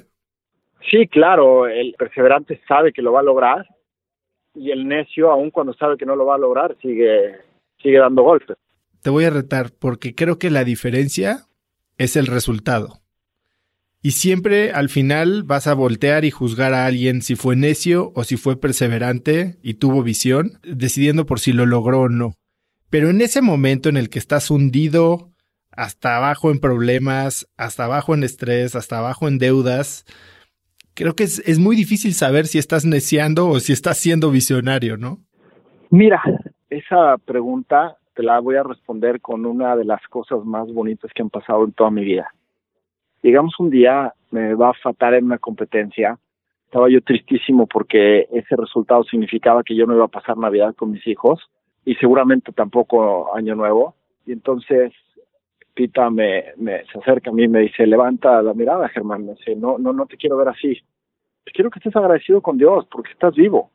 Entonces yo le decía, Pita, Pita, quiero que agradecido que estoy vivo, si estoy agradecido, o sea, esto, no, o sea, ya cállate, no me estoy molestando. Entonces me dice Pita, me dice, Germán, te voy a decir una cosa. Te dejo, te respeto en tu proceso.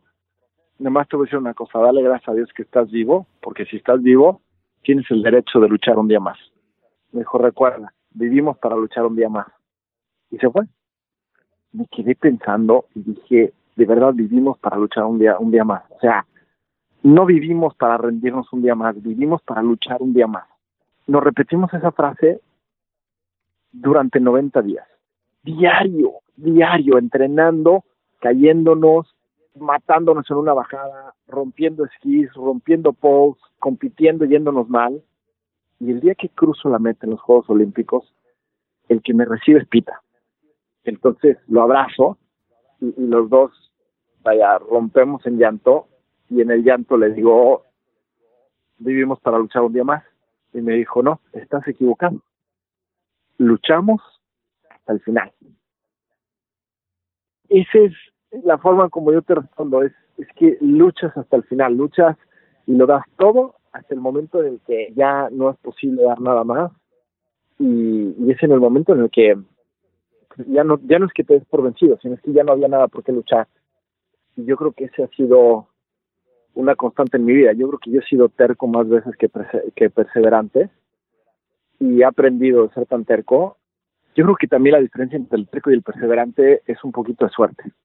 Quizás la suerte no me había acompañado siempre o había sido tan terco que me había hecho yo mi propia suerte, pero en esta ocasión eh, en esta ocasión la, la, pues la suerte me acompañó de conocer estos dos seres humanos y la suerte me acompañó de que, de que pudiéramos entrenar al nivel que entrenamos y empujándonos como nos empujamos, que fue al final de cuentas lo que hizo posible que tuviéramos la condición física para dar ese último esfuerzo que no sabíamos si íbamos a poder dar.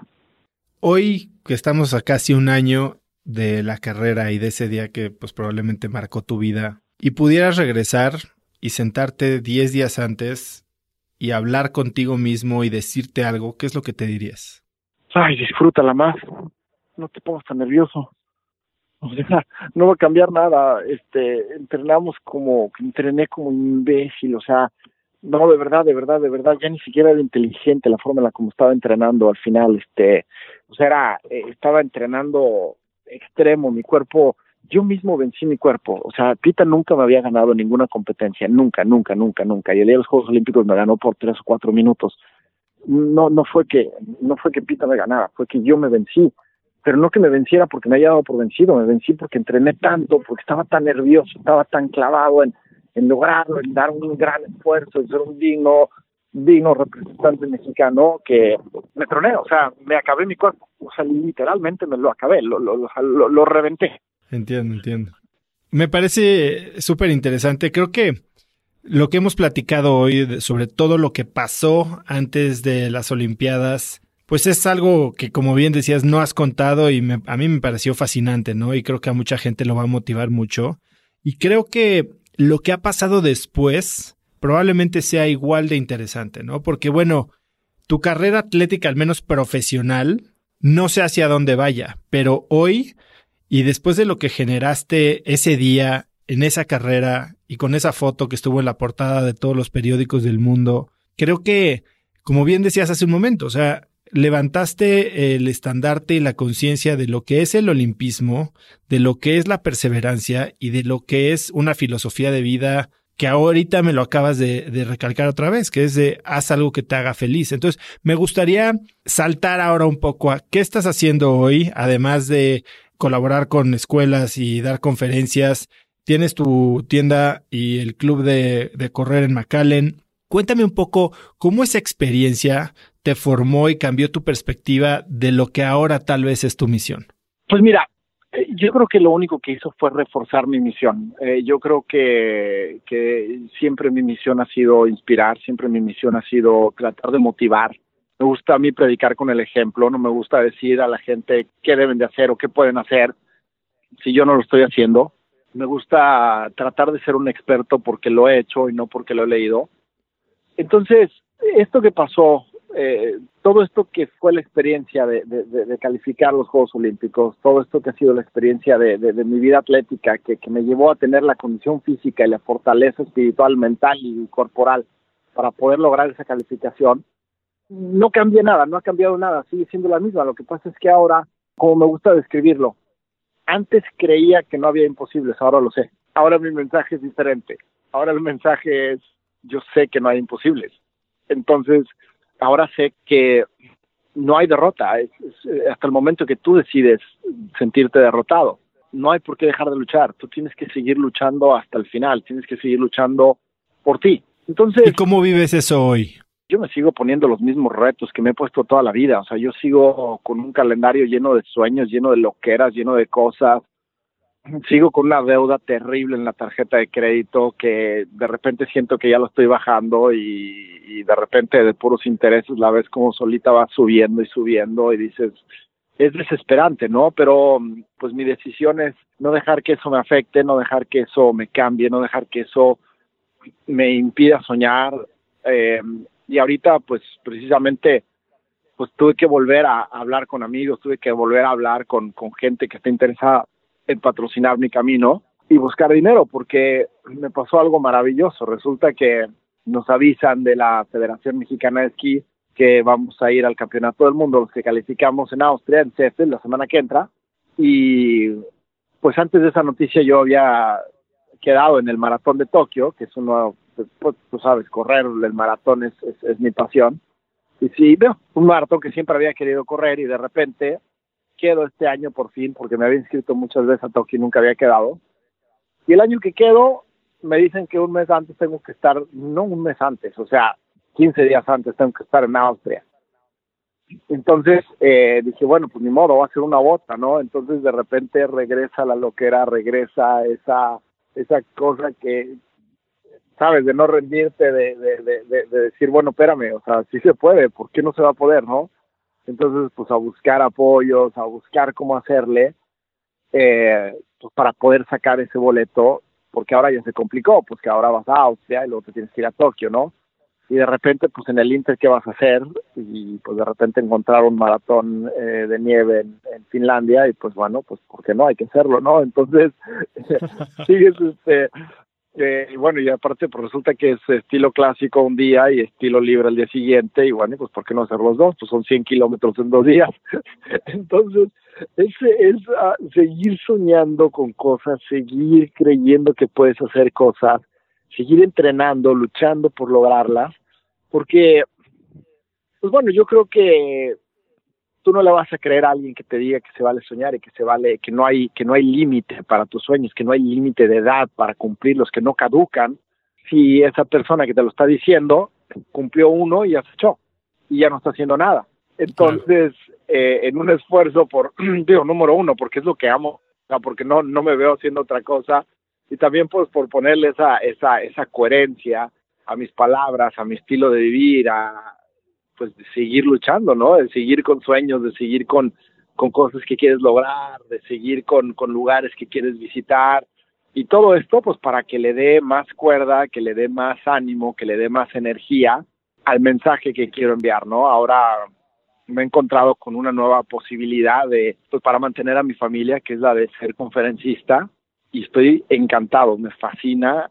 He dado ya muchísimas conferencias este año y pues se ha vuelto una nueva pasión, ¿no? Entonces, pues también eh, buscando la forma de desarrollar esa profesión, de desarrollar esa habilidad, de entrenarla, de buscar darla y bueno, pues este una una una nueva pasión que se añade a los que ya estaban, ¿no? Sí, increíble. Yo creo que es el camino lógico para seguir, sobre todo porque ya tienes ese reflector frente a ti o sobre ti y creo que es un mensaje que vale mucho la pena compartir. Claro, sabes que una, una cosa muy padre, es de las experiencias más bonitas de los Juegos Olímpicos, y, perdón que regrese a esto, pero es que esto le da sentido a todo lo que está pasando en mi vida, a todo lo que ha pasado después. Yo estaba tristísimo después de la carrera.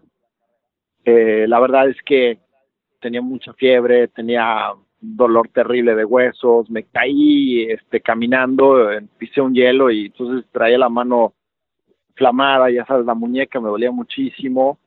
Entonces, este, estaba muy enojado, estaba muy enojado porque pues a mí no me gusta terminar en último lugar, ¿no? Eh, yo estaba seguro que no iba a terminar en último lugar porque, pues lo que te digo, había dos competidores que nunca me habían ganado, dije, bueno, no me van a ganar, y menos ahorita que estoy... Esa era una pregunta que tenía y que quería hacerte, o sea, tu objetivo al empezar la carrera ese día no era simplemente terminar, tú querías competir. No, no, claro, por supuesto, y, yo tenía mi, o sea, mi objetivo bien claro de a, quienes les quería ganar, y de repente pues, el mundo se te viene encima crees que, digo, te sientes fatal, pero crees que vas a poder, sabes que te sientes mal, sabes que no estás bien, pero crees que lo vas a poder vencer y pues no, ¿verdad? Hay veces que tu cuerpo manda y tu cuerpo dice, hoy no vas. Y qué bueno que le eches ganas, pero hoy no vas. Entonces terminas en último lugar. Eh, no querías terminar en último lugar, obviamente. No eres física y técnicamente no eres para estar en el último lugar, porque le has ganado a, gente con la que estás compitiendo, no son a, pocos, pero si les has ganado, pues no pita, y, y de repente terminaste en último lugar. Pasó algo increíble, fue una experiencia inolvidable, se produjo una, una, una, una imagen, se produjo un momento que se guarda para siempre, ¿no? Que queda pues en la memoria de, todo el mundo, ¿no? Una persona que decide tomar un momento y aprovecharlo y vivirlo sin importar el lugar, sin importar los estereotipos sociales. Eh, decir, el que el que llegue en último lugar tiene que llegar llorando y pidiendo disculpas. No, discúlpame, yo no, o sea, yo, yo llegué, pues, o sea, yo llegué, había logrado algo que había soñado por tanto tiempo, que había querido por tanto tiempo, algo que me había movido a dejarlo todo, porque yo no estuve en, la casa durante un año, o sea, yo estaba por periodos, una semana, dos semanas, y me tenía que volver a ir a entrenar, entonces, todo lo que dejé, todo valió la pena, todo se conjugó en ese momento, fue algo muy padre, pero a final de cuentas, el lugar en el que terminé no cambió, o sea, no cambiaba. Entonces, yo la mañana siguiente me levanté tristísimo, muy desilusionado conmigo, ¿no? Muy, muy triste porque decía, bueno, pues, ¿qué, qué, qué, ¿por qué? ¿Por qué? O, sea, ¿por qué me sentí así? ¿Por qué? ¿Qué pude haber hecho? enojado por lo que te decía, ¿no? Que estuve entrenando durísimo los días antes de la competencia, cuando quizás lo que debía haber hecho era ya entrenar un poco más suave, el trabajo ya estaba hecho, o sea, ahora lo que era importante era estar descansado y recuperado, ¿no? Entonces me dio mucho coraje. Entonces iba yo pateando una lata, o sea, literal, te lo juro, caminé de la, de la villa mexicana al, comedor.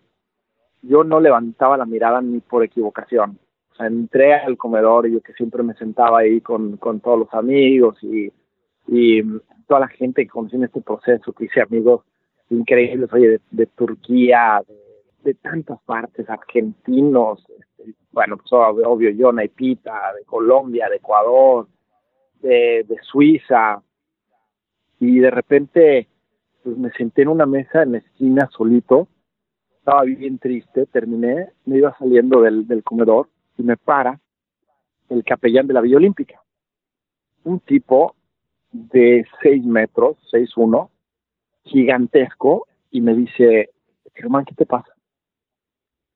Y entonces pues le dije, pues nada, o sea, estoy bien, no te preocupes. Germán, ¿qué te pasa? Ah, hombre, estoy bien, este, ya sabes, mi palabra tiene, ¿no? Y me dijo, Germán, hazme un favor déjame rezar contigo. Pues obviamente te imaginarás mi cara cuando me dijo eso, ¿no? Le dije, ok. Entonces empieza pidiéndole a Dios que, que regrese la paz a México para que yo pueda regresar algún día pronto a México. Le pide a Dios que, que me ayude a entender que hay veces que las cosas suceden por su voluntad y no por la nuestra. Que suceden porque, porque Dios quiere mandar un mensaje y le pide a Dios que abra mi corazón y mis ojos para que yo sea un digno portador de ese mensaje y que acepte que lo que había pasado la noche anterior había sido el gran regalo de mi vida y no la gran frustración como yo lo estaba viendo.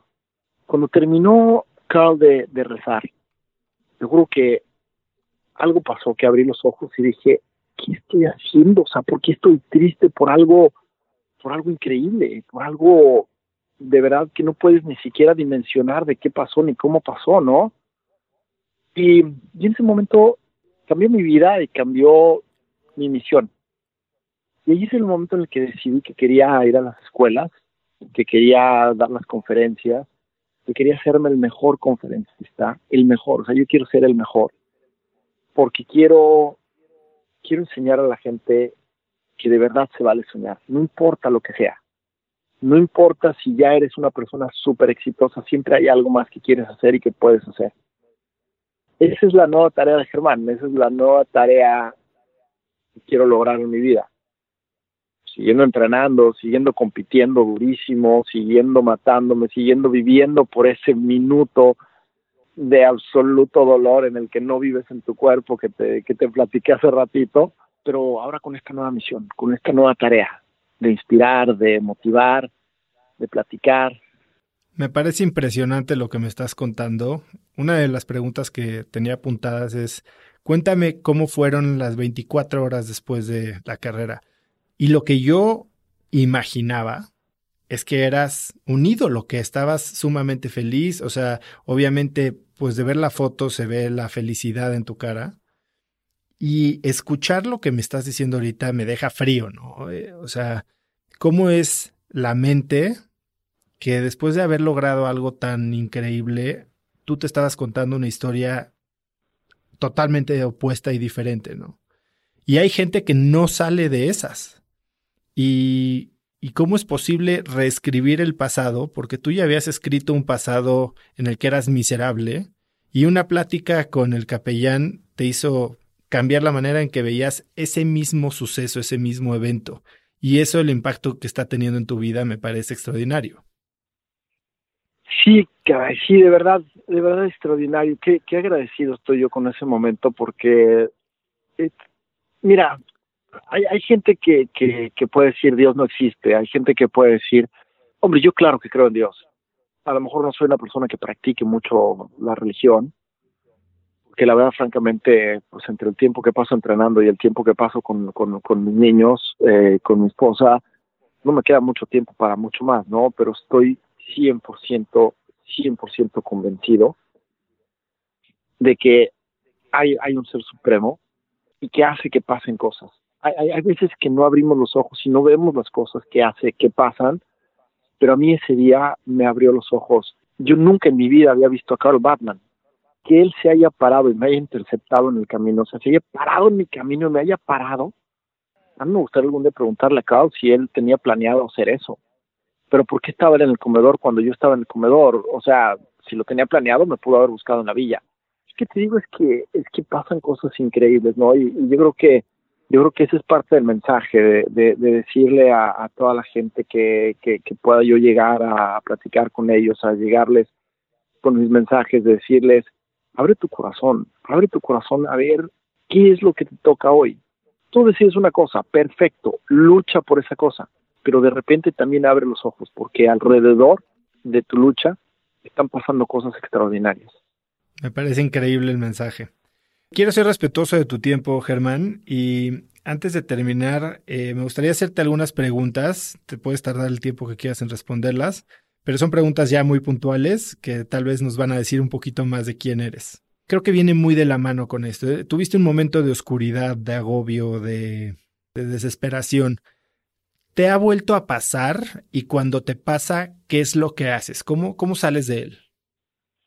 Me ha vuelto a pasar muchísimo. Eh, ahora que estamos en este proceso de, ir a la, Copa del Mundo y de, y de tratar de estar pues todo este proyecto tan padre que es la Copa del Mundo con los maratones, con eh, los maratones de nieve, con el maratón de corriendo en Tokio, en el que muchísima gente se acerca y te dice cuando llegué de los Juegos Olímpicos lo que necesites, Germán, estamos a tus órdenes, eh, no dudes en llamarnos. De repente les llamas y la puerta sigue cerrada, es decir, qué gusto saludarte pero siguen sin ayudarte. Entonces se siente una frustración que dices, ay, ay, ay, ¿para qué me ilusionan? ¿Para qué me dicen cosas bonitas si no va a ser? Que ahora sé, tengo la certeza de que hay una puerta abierta, solamente la tengo que encontrar. Entonces ya no me, ya no me frustro, ya no me, ya no me preocupa. Me dicen que no, ok, qué padre, no importa.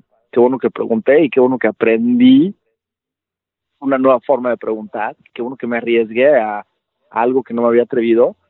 Y nada, seguir buscando porque pues sigue la misma la misma rutina, 100 puertas se cierran, pero una se abre. Y al final de cuentas se abrió, se abrió una puerta, al igual como como mi angelito de la guarda que apareció en el proceso cuando más lo necesitaba porque pues como te platiqué, no yo pues era bueno, pues 18 veces Ironman, yo tenía tres bicicletas, tenía esta le va a divertir mucho a mis amigos triatletas que saben de esto. Tenía un disco de competencia, una rueda de disco este, de marca ya sabes, tenía los ruedos de competencia, tenía dos pares de ruedos de competencia, te digo específicamente las marcas porque le va a causar mucha gracia a los triatletas que lo escuchen. Tenía dos, dos juegos de ruedos SIP y un juego de ruedos Mavic de competencia, tenía tres bicicletas, una de ruta y dos de triatlón. Todo lo vendí para pagar los viajes a entrenar, los viajes a competir. cuando todo eso se acabó, cuando ya no había nada más de eso, llegó un ángel de la guarda. Se llama, se llama Lalo y Lalo me, me salvó, literal, él hizo que el sueño fuera posible. Él es, él es el olímpico. Yo puse el esfuerzo, pero la forma como Lalo ayudó, no nada más la, la sustancia del apoyo económico, sino la forma en cómo lo brinda, la, la, forma tan tan amable, la forma tan cariñosa, la forma tan tan tan empujadora en la que lo hace, hacen una diferencia increíble en mi vida y crean un compromiso, ya no por mí, sino por él también, ¿no? Entonces, ya sé que hay una puerta abierta y yo ya sé que solamente tengo que dar con ella. Entonces, mi forma de lidiar con estas frustraciones ahora es muy diferente. Uh, tuve una lesión fuertísima el año pasado, la primera lesión fuerte que tengo yo creo que en mi vida. Eh, se me separó el, el chamorro de, de, la tibia, tuve un esguince grado 2 y estuve um, tres, 12 semanas sin, prácticamente sin apoyar el pie y luego otras cuatro semanas en rehabilitación, que era rehabilitación de, o sea, apenas moverte antes de poder dar el primer paso corriendo de nuevo, ¿no? Entonces, ahora la frustración es diferente porque hay otras cosas que te motivan. Entonces, sabes que te vas a curar, sabes que lo único que tienes que hacer es paciente y de mientras que te curas puedes seguir platicando, puedes seguir motivando y puedes seguir educándote a ti mismo cómo, cómo lidiar con ese problema que tienes ahorita y aprender de lo que estás haciendo para lidiar con ese problema para después poderlo platicar y ha cambiado en que soy mucho más paciente, soy mucho más, tengo más ganas de disfrutar la vida, ¿sabes? ¿Haces algo en particular cuando te sorprendes en estos eh, pensamientos oscuros o en estos momentos de impaciencia? ¿Tienes algún, alguna rutina, algún ritual, algún, no sé, mantra que en cuanto te das cuenta lo, lo empiezas a repetir, algún ejercicio de respiración y que te ayuda a, a volverte a centrar? Sí, sí, sí lo tengo. No es de respiración, es una tontería, pero es lo que me ha, es lo que, eso que, lo que funcione. Es lo que me hizo levantar la bandera. La, la bandera, eh, lo, lo, que me hizo recoger la bandera y levantarla. Qué curioso que me lo preguntes, porque te juro que recién hace como dos horas le puse nombre a lo que hago. Eh, ya sabes que dicen que al mal tiempo buena cara. Y yo, yo, yo, mi lema de vida, sin saber que era mi lema de vida, o sea, yo nomás lo hago al mal tiempo una buena sonrisa. Ya nada más sonrío. Okay. El instante que sonrío, te lo juro que se, se activan, se activan cosas que ya no, ya no dejo sonreír. Entonces, ya que estoy sonriendo, busco gente que me haga sonreír. Pues si me acabo de enojar con alguien, pues ya me le quito enfrente, no me lo voy a pagar, pues si no me voy a volver a enojar. Pues busco a mis hijos este, a sonreírles y les sonríes y te sonríen, o busco a alguien este, que, que, que esté alrededor, que es que sonríes y te sonríen, es, es, de verdad. Entonces, pues no, mi ritual como de respiración y eso no me hace sonreír y, y tratar de aguantar esa sonrisa y de verdad que Sí, me parece increíble porque hay estudios que han hecho sobre el efecto que tiene simplemente sonreír en tu mente. Automáticamente te comunicas cosas diferentes, ¿no? Y, bien dicen que tu estado mental es resultado del último pensamiento que tuviste. Y, y creo que sí, si en ese momento logras pensar en algo que te haga sonreír, muy probablemente vayas a ver tu problema o tu situación actual muy diferente, ¿no? Y es algo practiquísimo que tal vez podríamos hacer todos mucho más, sonreír y se nos olvida.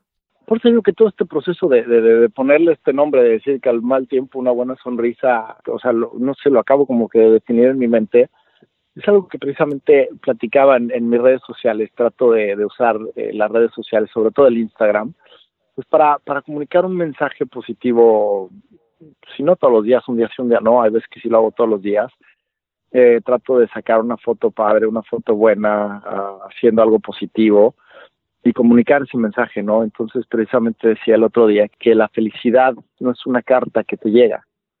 La felicidad es una decisión y tienes que perseguirla todos los días. Entonces, esta sonrisa, este acordarte de sonreír, es parte de esa decisión que tomas de ser una persona feliz. Y es una opción que tienes en el instante que decides, sonrío o no sonrío. ¿Quiero ser feliz o no quiero ser feliz?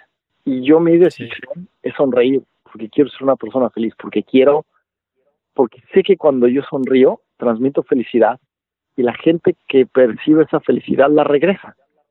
Entonces ya te metiste en una espiral de, de sentirte bien que no acaba.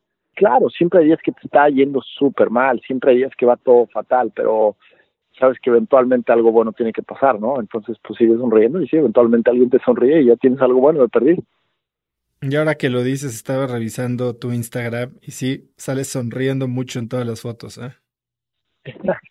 bueno, mi vida de verdad es, sonriendo. Yo, yo, yo trato de disfrutar cada momento. Disfruto mucho correr, disfruto mucho entrenar, disfruto mucho las cosas que hago.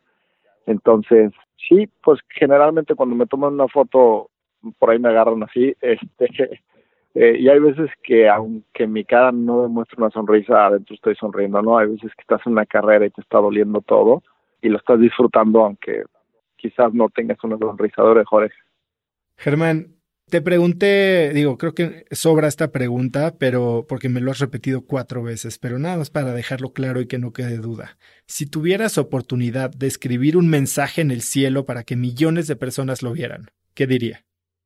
Nunca, nunca dejes de soñar, nunca dejes de luchar por tus sueños.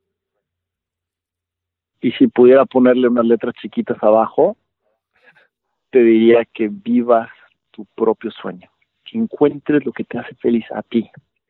Eres una persona única, en esa esencia irrepetible hay algo que a ti te hace feliz. Que no voltees a ver lo que le hace feliz al de al lado, que pasa mucho, ¿no? Cuando de repente en un lugar dices, ¿cuál es tu color favorito? Y siempre el primero que pregunta, pues es el que quiere responder, el primero que responde es el que quiere responder. Entonces dice rojo, y entonces todo el mundo voltea y dice rojo, y de repente te quedas pensando, dices, no, pues dijeron rojo porque aquel dijo rojo, ¿cuál es tu color favorito en verdad? ¿No? Entonces, las letras chiquitas este, dirían eso, dirían tu sueño, el tuyo, búscalo, ese. Y por último, Germán, ¿tienes algún libro o documental que sea el que más le has recomendado o regalado a, tus amigos, a tu familia, a la gente que busca consejo en ti? Qué buena pregunta. Ah, como libro es difícil, ¿no? Porque cuando tú estás leyendo un libro, tú estás viviendo emociones que tienen que ver mucho con tu estado de ánimo, con lo que estás viendo en ese momento, tienen que ver hasta con la música que estás escuchando. Em, y no todo el mundo percibe un libro de igual forma. Entonces, un libro que me inspira a mí puede no inspirar a otro. Entonces, con el libro trato de ser más cauteloso en el sentido de decir, mira, léelo y te va a divertir, ¿no? Este, pero no, no, no, no tanto como recomendarlo para, para que te sube el ánimo, porque de nuevo nunca sabes qué efecto va a tener, em, porque no sabes cómo va a estar esa persona leyéndolo. Em, y el documental, pues mira, a mí mi cosa favorita en el mundo es ese video que, que produjo el canal olímpico que se llama Grateful Five yo creo que yo nunca he visto algo que me haga más feliz, que me haga sonreír, que lo pueda ver mil veces y que la vez mil con uno se me siguen llenando de lágrimas los ojos. ¿Cómo se llama otra vez para ponerlo? Grateful Five. Si le pones en YouTube, pone Grateful Five, Cross Country Ski. Los cinco agradecidos y Cross Country Ski. De repente lo veo y digo, wow, qué padre, ¿quién fue el que vivió eso, no? Y de repente decir, eres tú. Y dices, de verdad soy yo. Está increíble y me encantó el título. Y me encantó el título y me encantó, eh, pues tú sabes, este, el, el, canal olímpico tiene, tiene todos los derechos de todas las imágenes, entonces solo ellos pueden producir algo así. Entonces fue increíble que hayan hecho eso, de verdad es este, es increíble. Pues Germán, ha sido una plática sumamente inspiradora para mí. Te quiero agradecer eh, la apertura. Eh, yo lo disfruté mucho y me llevo un mensaje muy positivo. Seguramente la gente que, que escuche el podcast también y van a quererte contactar. ¿Dónde es lo mejor si alguien te quiere contactar, seguir en redes? La mejor forma de contactarme es, el, el pues mira, para seguirme, la verdad, Instagram. Yo todo lo que pongo lo pongo en Instagram y en Instagram lo comparto también en Facebook, pero la verdad es que la mejor forma de contactarme es por mensaje de Instagram o, mensaje de Facebook. Em, ¿Y cuál es tu Instagram? Germán-madrazo. ¿Y dónde más te pueden encontrar? ¿Alguna página personal o Instagram sería el mejor lugar? Eh, Instagram y Facebook son los mejores lugares. Estoy con la idea de empezar a trabajar en una página personal, en, estas cosas, pero cuando la vida te toma por sorpresa, de repente no estás preparado, de repente tienes que disfrutar el momento, ¿no? Entonces, en lugar de, en lugar de esforzarme a, hacer una página porque ya la tengo que hacer, porque quiero que, quiero dar más pláticas, porque estoy feliz dándolas, quiero, quiero darme el tiempo para, para dar el mensaje que quiero dar, para que sea la página que yo quiero tener, ¿no? Entonces, yo espero que ahora sí ya, llegando de, llegando al maratón de, de Tokio, te deseo muchísima suerte en Tokio, muchísima suerte en los maratones, muchísima suerte en, en, los viajes que estás por emprender y estoy seguro de que ganes o pierdas, pues vas a lograr todo lo que te, te propones, Germán. Osvaldo, te agradezco yo a ti, no sabes cómo he disfrutado yo también esta entrevista, no sabes qué, qué padre me siento. Estamos a un día del aniversario de la inauguración de los Juegos Olímpicos de Pyeongchang y con todas las preguntas tan precisas que me has hecho y todo lo que hemos platicado y el tiempo que me has dado, has revivido y has removido muchas fibras que tenían un poquito de tiempo dormidas y no sabes qué, qué, qué feliz me siento, no sabes qué contento estoy, eh, qué, qué padre el momento estoy reviviendo platicando contigo. O sea que te agradezco en el alma esta oportunidad, te agradezco en el alma esta entrevista y de verdad que yo también la disfruté enormemente. Gracias, Germán. El gusto es mío y espero nos podamos conocer en persona pronto. Por supuesto, tú me dices, estoy a tus órdenes. Hecho. Muchas gracias, Germán. Te mando un abrazo. Un abrazo, gracias a ti. Antes de irme, si te gustó el episodio, suscríbete en iTunes, Spotify, iVoox o donde quiera que escuches tus podcasts. Y si ya estás ahí, no olvides calificar el podcast con 5 estrellas. Mencióname también en tus stories de Instagram como arroba osotrava o con el hashtag crackspodcast. Puedes encontrar las notas de este episodio con links a todo lo que mencionamos en www.cracks.la. Y ahí también puedes suscribirte a Viernes de Cracks, el newsletter que mando cada viernes con 5 tips que me recomiendan los cracks que entrevisto en el podcast. El correo puede incluir artículos interesantes, productos, gadgets, libros o links a videos que no puedes dejar de ver. Es un correo muy corto y una forma de dejarte algo bueno para el fin de semana. Eso es todo por hoy, yo soy Osotrava y espero que tengas una gran semana. Este episodio es presentado por Vic. Si me conoces, sabes que soy un consumidor voraz de audiolibros y que he probado todo tipo de aplicaciones para seguir nutriendo mi mente mientras manejo o mientras corro o hago ejercicio, pero sin duda, por mucho, Vic es mi favorita. Con Vic puedes convertirte en una máquina de aprendizaje porque con solo 15 minutos al día puedes leer más de 12 libros al año.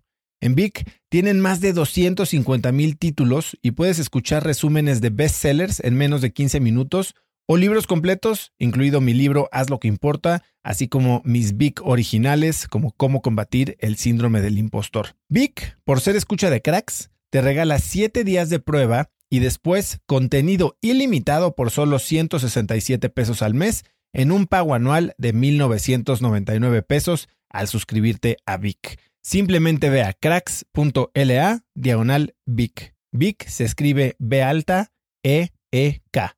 Una vez más, es cracks.la diagonal Vic. Este episodio es presentado por Hospital Ángeles Health System. Cada invitado con el que platico en el podcast me abre los ojos a nuevas tecnologías que están impactando de forma positiva la manera en que todos nosotros vivimos. Una de las áreas en las que el avance tecnológico está generando más impacto es en el área de la salud, especialmente con los avances en cirugía robótica que permiten intervenciones con menos sangrado, menos dolor, cicatrices más pequeñas y una recuperación mucho más rápida. Hospital Ángeles Health System tiene el programa de cirugía robótica más robusto en el privado en México. Cuenta con 13 robots Da Vinci, el más avanzado y versátil del mundo, y con el mayor número de médicos certificados en cirugía robótica, con la cantidad de horas necesarias para poder operar, ya que tiene el único centro de capacitación de cirugía robótica en todo el país. Este es el futuro de la cirugía Si quieres conocer más sobre el programa de cirugía robótica de Hospital Ángeles Health System